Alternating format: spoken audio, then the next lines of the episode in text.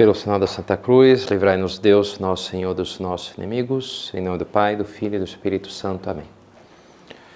Meu Senhor e meu Deus, creio firmemente que estás aqui, que me vês, que me ouves. Adoro-te com profunda reverência. Peço perdão dos meus pecados e graça para fazer com fruto este tempo de oração. Minha Mãe Imaculada, São José, meu Pai e Senhor, meu anjo da guarda, intercedei por mim.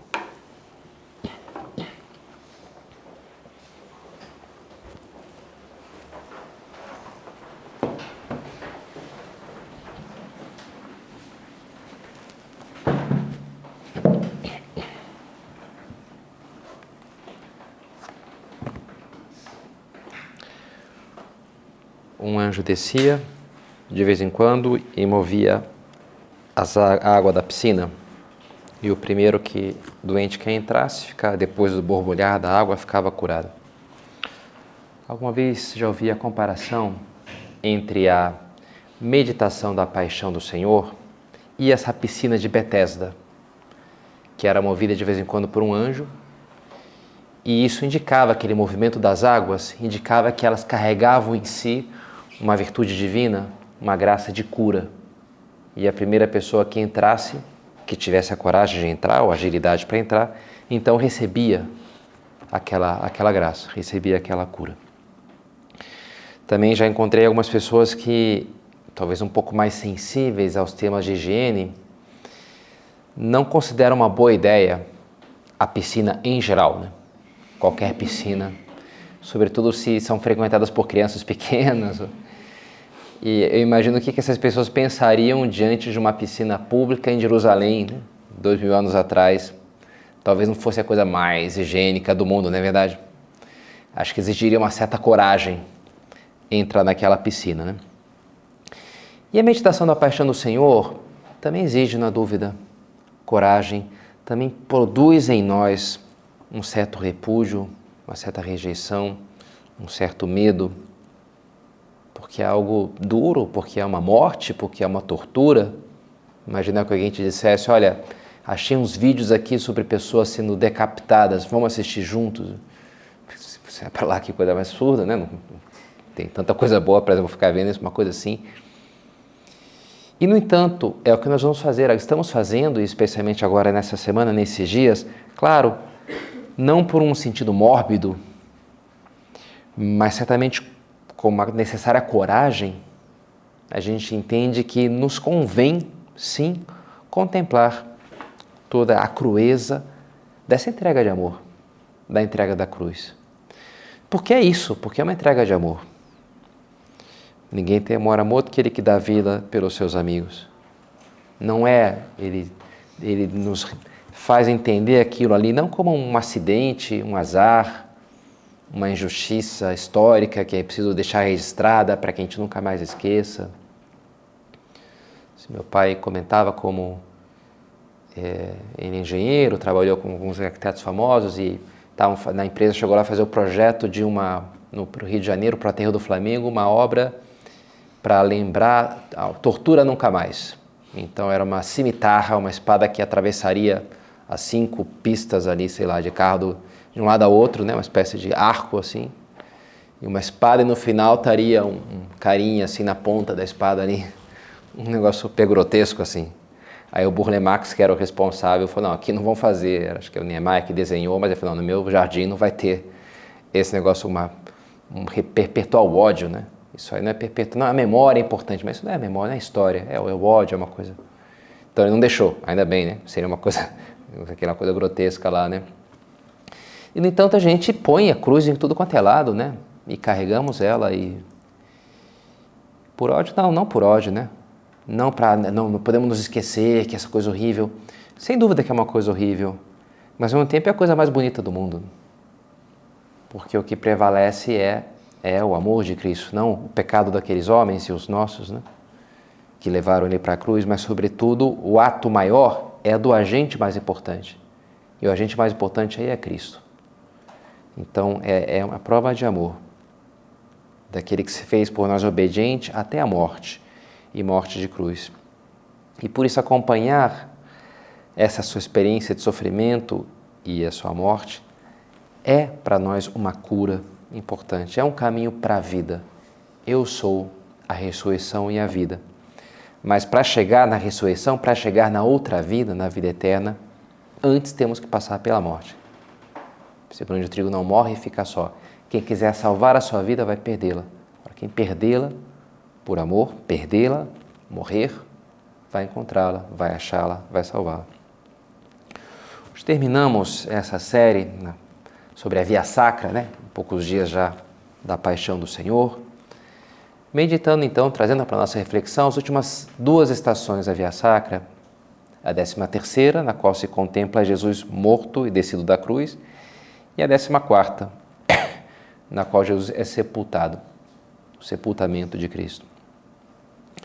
E vamos contemplar essas cenas tocantes e, ao mesmo tempo, tentar encaixar aquilo a partir do nosso, do nosso caminho espiritual nesses três elementos que devemos buscar ter: é perder o medo a morrer, a morte que nós temos que passar, sabermos sempre acompanhados por Nossa Senhora e, em terceiro lugar, deixar para trás a possibilidade do retorno, aprender a abrir mão de uma segunda via, de uma segunda opção, quando é necessário.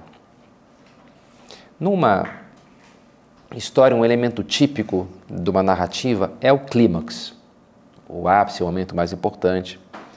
Mas também o típico é que a história não termine com o clímax. Depois é preciso uma conclusão, um desfecho, de alguma maneira, né? E essas últimas estações poderiam soar algo assim. O clímax, a estação mais importante, é a décima segunda, é Jesus morrendo na cruz. Mas, de alguma maneira, essa sua morte vai ser como que completada, realizada, a, a consciência plena, cabal da realidade da morte, vai, de alguma maneira, se completar, se dá hum, justamente aí. Quando ele já morreu, então soldados comprovam, descem ele da cruz e, e ele vai ser então sepultado.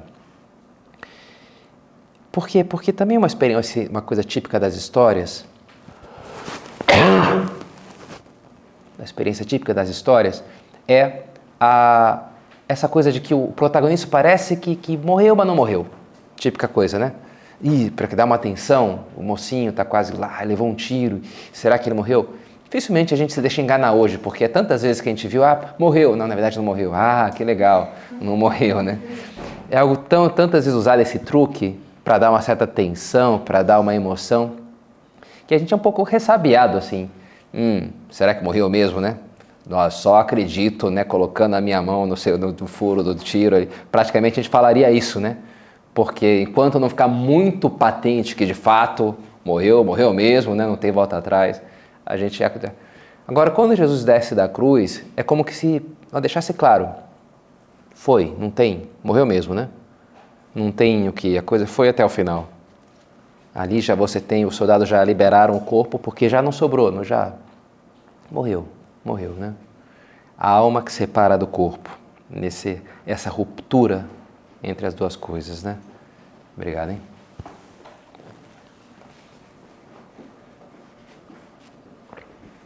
E a alma vai embora, deixando então atrás de si um cadáver inerme, destinado à decomposição. Lembro o primeiro sepultamento que eu fui, foi do meu avô materno, o vovô Valder. Ele faleceu no dia do meu aniversário, quando eu cumpria, não sei se 13 anos, 12 anos, uma coisa assim. E fomos lá, né? Os primos, estava de férias, então estava todo mundo lá meio junto ali, os primos, a gente passava as férias juntos e fomos para lá para o enterro, crianças. Né? Enfim, um pouco impressionados com tudo aquilo, né? Tristes. Eu lembro da noite que chegou a notícia, a gente rezou o terço lá. Estava chovendo, tinha faltado luz na casa de campo lá onde a gente estava. E no dia seguinte a gente voltou para o Rio de Janeiro. Enfim, ali um pouco impressionado. Me lembro o momento que mais me chocou, assim, de estar ali no velório foi justamente quando foram enterrar o, o meu avô. Porque até então olhava ali bem o corpo dele, o cadáver, né? Aí fecha o caixão e tudo. Mas é como, bem, ok, né? Sei lá, como se estivesse dormindo, uma coisa assim, né? Mas depois quando vão lá sepultar, quando começam a jogar areia em cima, lembro que brotou em mim uma, uma emoção meio, uma rejeição. peraí, o que vocês estão fazendo, né? Vocês estão jogando areia em cima do, do meu avô? Como assim, né? Um pouco, não bate, né? Um corpo humano não é para é ser enterrado um corpo humano, né? É onde está a vida ali, isso é, um, é aquele contraste que a gente tem, me parece que há algo aí dessa nossa rejeição da morte, que talvez também se traduza isso, né? Um cadáver que causa medo, a caveira, uma coisa assim, ó, tem, é, cemitério, coisas assim, né? A gente sente uma rejeição, uma repugnância, porque vem junto com o apego que temos à vida, o desejo de viver e de conservar-nos essa vida, e portanto essas coisas a gente tende a. E no entanto, a morte é uma parte da vida. Se costuma falar que as células do corpo humano estão constantemente morrendo e novas, outras novas nascendo. E algo assim na nossa alma também, no nosso coração. E algo, é um processo normal. A vida pede movimento e, portanto, pede, em certo sentido, uma certa morte. Quem está muito a, não quero deixar, eu gosto de estar aqui onde eu estou, bem, então você nunca vai conhecer outro lugar, nunca vai, tem que sair, tem que abandonar, tem que te arriscar, tem que te lançar na vida. Tem que, de alguma maneira, viver a experiência do desconhecido e, e portanto, da morte. Né? Como Jesus nos, viveu e viveu até o final, tudo está consumado. Foi até o final, não se agarrou a essa vida, mas viveu plenamente a experiência terrível da morte até o final. E por isso nos deixou exemplo também de ir até o final, para que não nos falte a disposição, a coragem para levar as coisas até o fim de ir beber até a, última gota do cálice. Quando custa e me dá medo e eu não quero largar isso aqui. Né? Me lembro lá na Espanha um meio grito de guerra assim no esporte que me chamou a atenção. Eles diziam às vezes: "Venga a muerte, venga a muerte", falando pro próprio time de futebol ali, né, jogando lá. Vamos lá, vamos lá, pessoal um pouco assim, né? Vamos dar tudo, um pouco, vamos dar o sangue, a gente fala aqui no Brasil. Lá eles falam, o espanhol é mais assim, sanguinário, né? Mais violento, né? venga, a morte, a morte. E assim, vamos morrer, né? Vamos lá, até morrer. Isso é, é, uma coisa assim, meio de guerreiro, animal, né? Uma coisa assim. Mas é interessante, né? Às vezes a coisa está me custando, dá vontade de, de, de, pular fora, de desistir, de saltar. A morte, venga, morte, vamos lá. Não vou desistir no meio, não. Ainda que eu morra, Santa Teresa chega a falar isso, né? É preciso uma determinada determinação de não parar, ainda que se veja abaixo o mundo, ainda que se, se morra no caminho, ainda assim não se pode parar. Peraí, como assim se você morre? Pois é, mas nem assim eu vou parar, se bem que me matem. A determinação né, da Santa Espanhola, é isso daí, né? Interessante isso daí. E é algo que nos, talvez nos falte hoje. Talvez hoje a, gente, a nossa sociedade seja muito assim inclinada a, a uma espécie de vitimismo. Escutava uma entrevista um especialista em transtorno de desordem de transtorno pós-traumático, transtorno de desordem pós-traumático, em que ele falava, olha, é, hoje em dia há um excesso de diagnóstico dessa, dessa desordem. Na verdade, o que, se, o que se vê historicamente é que quando as pessoas experimentam uma situação traumática, que percentual delas desenvolve esse transtorno posteriormente? Só 10%. Então, um homem que vai para a guerra, que uma pessoa que vê ali assassinaram os próprios pais, enfim, tem coisas muito duras né, que as pessoas experimentam. E é, e é lógico que é natural que isso deixe uma marca. Mas só em 10% das pessoas isso se transforma num, realmente num problema grave que é preciso tratar psicologicamente, né? E o entrevistador perguntava, mas por que você acha que não parece meio pouco? É, olha, mas sei lá, o cérebro humano foi treinado durante muitos milhões, milhares, milhões de anos. A vida humana era muito dura, né? Era muito ali sobreviver dia após dia, né? Então a gente está treinado para uma vida muito dura, não para essa vida mole que a gente vive hoje, né? Então é, o cérebro é muito resiliente, é muito resistente. E no entanto, talvez hoje por uma coisa da, da ideologia, do, do ambiente, tudo, sei lá, eu me torno vítima, tudo eu me sinto vítima, uma vítima do sistema, uma vítima todas também inclusive essas ideologias de grupos que identificam grupos que são vitimizados, oprimidos. Então, né? então é uma maneira de dizer que a culpa não é minha. Sim, claro, existem problemas na sociedade, não é, não é verdade, não é, não, é, não é mentira, que isso é realidade e vale a pena lutar pela justiça social. Mas talvez muitas vezes de trás disso está essa coisa de fugir da responsabilidade da luta, de dizer, bem, o que, que eu posso fazer a esse respeito? Ah, eu posso ocupar os outros e pedir que eles. Pode ser, mas se isso é a melhor maneira de encarar a vida, né? Me parece muito. Ah, para nossa alma, para o nosso crescimento espiritual, vale muito mais a pena enfrentar os desafios, ainda que custem. Não cair na, na síndrome da vítima, de ficar achando que o mundo está eh, contra mim e por isso tem que me mimar, tem que me dar tudo de mão beijada. São José Maria, numa anotação sua pessoal, que depois virou um ponto de caminho, dizia em 1930 e poucos: Eu quero ser melhor, santo, mas essa desordem, essa estranha compaixão de mim mesmo que me entrou, essa frouxidão na minha atuação, em tudo aquilo que é meu, enfim, Jesus, é preciso tirá-lo, ajuda-me, quero. Interessante, né? Ele, quero, quero lutar, mas ao mesmo tempo estou me sentindo tão frouxo, né? tão mole ultimamente, tão. Senhor, ajuda a vencer esse negócio. Vi uma, reportagem parecia uma delegada carioca lá que era super durona, conhecida, tinha aprendido uns caras importantes, quando estava grávida, fazia operação. Uma mulher assim meio da pesada, né? E parece que o lema de um lema delas lá na delegacia detesto gente frouxa. Era uma mulherzinha da pesada. Detesto gente frouxa. Achei interessante, né? Trabalhar, brigava com todo mundo, mas era assim. Sabe, é bom você ter um pouquinho, é, é, repelir essa estranha compaixão que sentes por ti mesmo. Quando começa a me custar, ah, não, já não, já não dá, né? Começa uma coisa que, isso, alguém falava esses dias também, o problema do, do, do TikTok, enfim, dessa dopamina fácil é que quando as coisas começam a custar, não precisa experimentar mais o tédio, a frustração, já puxa ali o celular, já se distrai. Isso é um problema. Todo o processo, por exemplo, de neuroplasticidade do cérebro, ele se dá quando você está tentando ali acertar a cesta ou o saque e não está indo e assim resolver aquele problema e, e você começa a sentir uma certa frustração quando você sente isso daí, significa que aquilo vai marcar o teu cérebro, aqueles neurônios que estão sendo usados agora, e isso é que vai transformar, vai fazer você crescer. A neuro, neuroplasticidade, em geral, se acompanha de você experimentar algo dessa sensação de quase frustração, de ah, não consigo, droga, sabe essa sensação que a gente tem, né? Olha, chegamos no ponto que você realmente vai crescer com aquilo. Agora, se eu sempre fujo diante das coisas, o primeiro sinal de de dificuldade eu já escapo para um mundo confortável, onde eu fico ali recebendo estímulos fáceis e constantes. Preciso ir até o final nas coisas, né?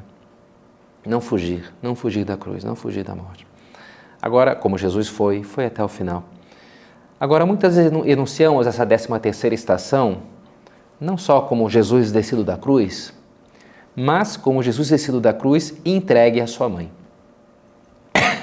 Então, também é algo típico considerar essa, junto com a quarta estação, uma das duas estações marianas da Via Sacra, onde Nossa Senhora está muito presente. E se é comovente imaginar Jesus encontrando com Nossa Senhora, subindo, percorrendo o caminho do Calvário, na quarta estação, também é muito tocante imaginar essa cena, então, finalmente, de quando tiram ali o cadáver, talvez os, a gente pode imaginar os soldados derrubam, tiram a cruz, derrubam, e aí pegam talvez uma tenaz, um, uma espécie de alicate e arranca né, um por um ali dos cravos. O corpo de Nosso Senhor talvez esteja meio rígido, não sei, mas isso, né, ensanguentado, e eles entregam ali, bem, podem enterrar agora para as pessoas que estão ali, que entendem que são pessoas próximas a ele. E talvez podemos pensar Nicodemos, João Evangelista, que se empenham em pegar aquele corpo e Nossa Senhora está ali olhando e talvez faça aquele gesto de, bem, é o meu bebê, né, é o meu filho. Então deixa um momento no colo da sua mãe. Mas essa é uma cena muito bonita e esses dias tem chegado é, pessoas, vocês terão recebendo também, de fotos de Roma, no Nive, gente está lá viajando, e uma foto típica é um montão de gente ao redor da Pietà, justamente, né? A imagem tão bonita logo entrando na Basílica de São Pedro, talvez a primeira coisa que as pessoas vão à direita ó, a Pietà, né? já vão lá. E um monte de gente ali. Porque de fato é muito impressionante aquela imagem né? de Michelangelo. E muito comovente. Jesus, o cadáver de Cristo nos braços da sua mãe. Ele quis nascer naqueles braços e quis morrer também naqueles mesmos braços. Então, sua vida tinha acabado de começar e aqui agora tinha acabado de terminar. Quando ele nasce, sua mãe o envolve naqueles paninhos que ela tratou com todo carinho. Ele nasceu num parto sem é, virginal, sem sangue, sem dor. E ela o reclina então num presépio. E agora o recebe ensanguentado pelos pecados dos homens e vai tratar, então vai envolvê-lo no sudário, naqueles panos, e vai depositá-lo então no, no, no, sepulcro, no Santo Sepulcro. E, e, esse encontro é muito tocante, é muito uma, um costume muito bonito que eu nunca participei na verdade, mas é, escuto falar muito de, da procissão do encontro que às vezes se faz, ter, tem que ter uma igreja de Nosso Senhor do Bom Fim, ou ter uma imagem de Nosso Senhor morto, e aí se faz a procissão do Senhor morto, e da igreja de Nossa Senhora das Dores, Nossa Senhora da Piedade, então sai uma imagem de Nossa Senhora da Piedade, e aí em geral a primeira vai elevada pelos homens, outra pelas mulheres, algum lugar tem um pouco essa tradição, e finalmente se encontram em tal praça? Nossa Senhora das Dores e, Nosso, e o Senhor da Boa Morte, Nosso Senhor do Bom Fim. E é sempre muito tocante, muito comovente, né? A mãe encontrando o seu filho morto, né? Encontrando o cadáver do seu filho já, no qual já não sobrou um sopro de vida. E a piedade de Nossa Senhora junto ao seu filho, que ama, que é forte, que está ali, que não, que também assim como ele vai até o final, ela fica também até o final.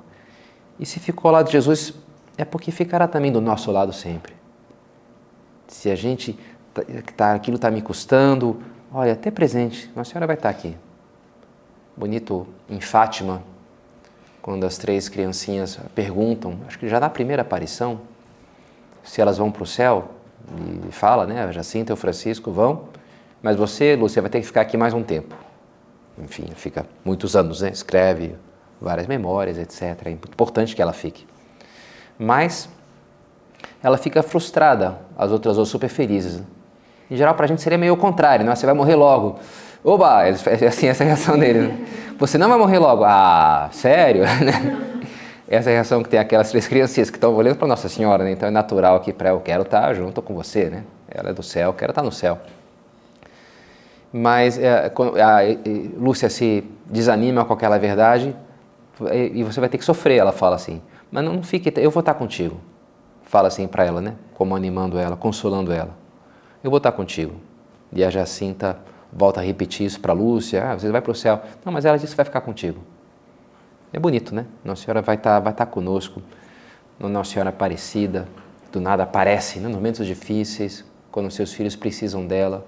Nossa Senhora é assim conosco, sempre ali sustentando. A gente pede, né? Rogai por nós pecadores, agora e na hora da nossa morte. Quando a gente morrer, Nossa Senhora vai estar do nosso lado quando teve, como teve lado de Jesus, já agora, né? Já um pouco a morte que é cada dia, que é cada batalha, que é, enfim, esse ano, essa Semana Santa, podemos saber que ela está junto a nós sempre. E finalmente, então, chegamos à 14 estação. Jesus sepultado.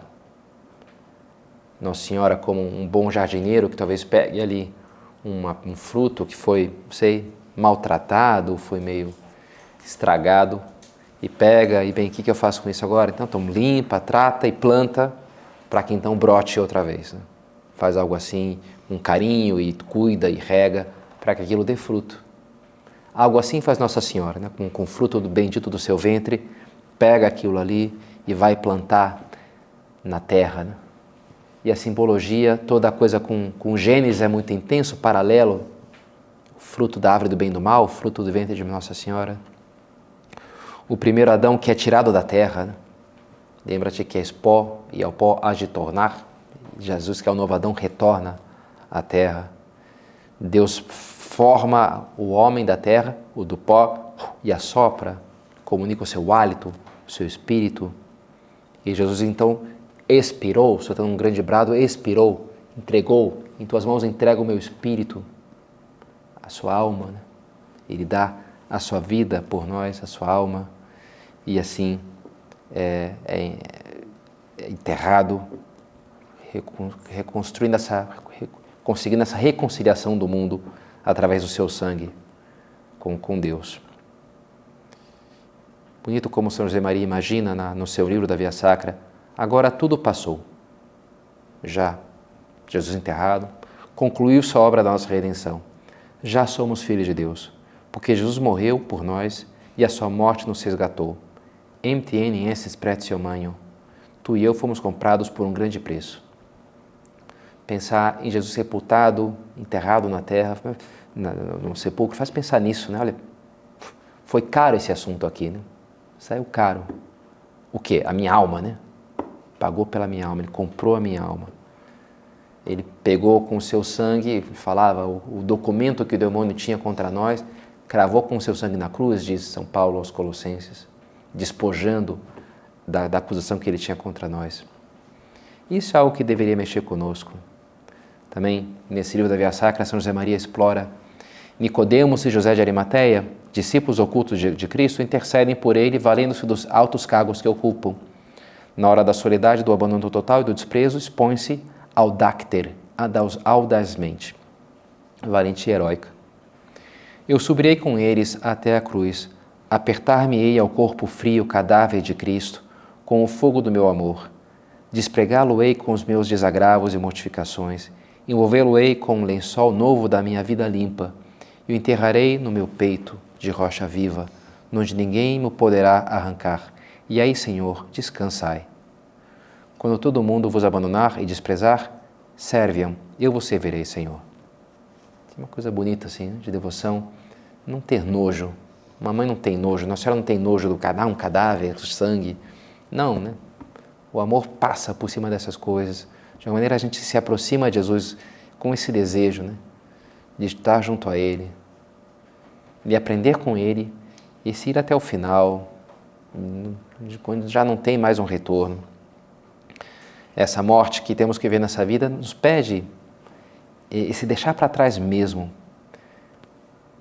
Queimar as naves se conta na história de Hernán Cortés conquistando o México, como ele chegou com aquele bando de espanhóis e vai fazer uma proeza impressionante que é ir até a capital do Império Azteca, que tinha muitos milhões e milhões de pessoas, né? a própria cidade do México era super populada, né? E dentro daquela cidade, ele com 200, 300 olhos vai sequestrar o imperador Montezuma no próprio. É um negócio assim absurdo, a audácia que eles fazem, né? Estão cercados de um, uh, eh, 20 vezes mais índios guerreiros do que eles, e eles fazem aquilo. Mas para conseguir isso, uma jogada que faz o Hernan Cortés é, é destruir os navios, para que não houvesse possibilidade, olha, a gente veio aqui para ficar, não houvesse um motim, ah, quer, vamos embora, está muito difícil daqui. Não, não, os navios foram queimados, agora a gente tem que esperar chegar um outro. Queimou. Né? A primeira coisa que ele fez foi. Na verdade, não queimou, mas a expressão que se usa é queimar as naves, né? que queima os barcos, porque não tem mais volta atrás. Muitas vezes na nossa vida a gente tem que fazer esse gesto, sabe?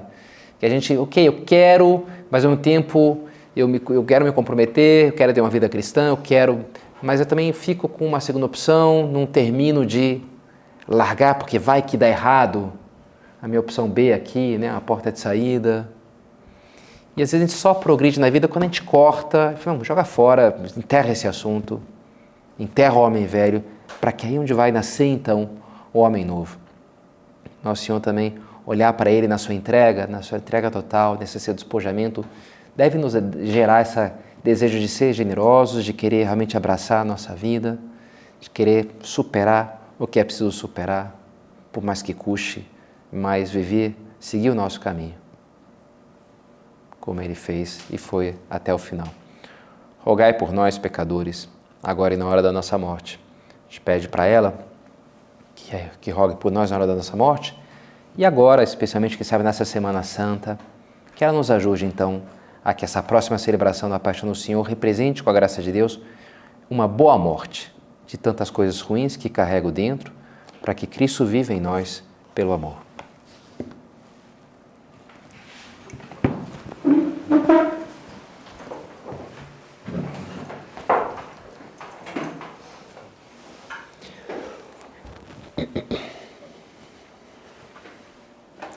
Dou-te graças, meu Deus, pelos bons propósitos, afetos e inspirações que me comunicaste nessa meditação. Peço-te ajuda para os pôr em prática. Minha Mãe Imaculada, São José, meu Pai e Senhor, meu anjo da guarda, intercedei por mim.